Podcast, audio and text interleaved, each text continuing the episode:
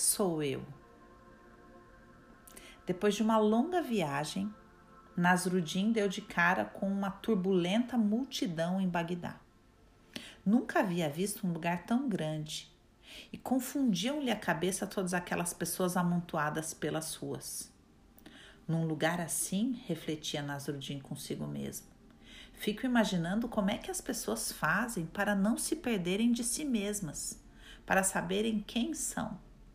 Então pensou: devo recordar-me bem de mim, caso contrário, poderei perder-me de mim mesmo. Mais que depressa procurou uma hospedaria.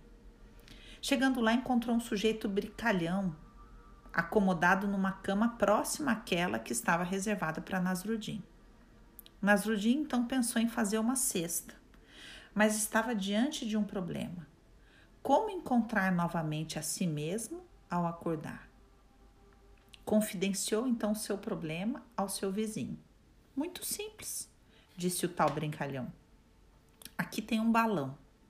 Basta amarrá-lo na sua perna e ir dormir. Quando acordar, procure o homem com o balão e esse homem será você. Excelente ideia, disse Nasrudin. Algumas horas depois, Nasrudin acordou. Procurou o balão e achou-o amarrado na perna do vizinho brincalhão. É, esse aí sou eu, pensou. Então, apavorado, começou a sacudir o sujeito. Acorda! Algo aconteceu! Exatamente do jeito que eu imaginei que aconteceria. Sua ideia não foi boa. O homem acordou e perguntou qual era o problema. Nasrudin apontou-lhe o balão. Pelo balão, posso dizer que você sou eu. Mas se você sou eu, pelo amor de Deus, quem sou eu?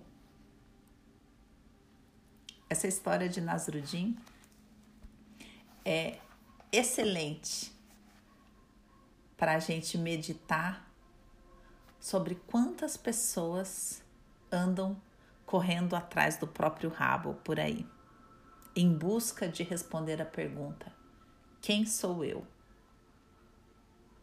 Nessa história é muito legal porque, pela percepção de si mesmo, Nasruddin descobre que ele não é o homem do balão.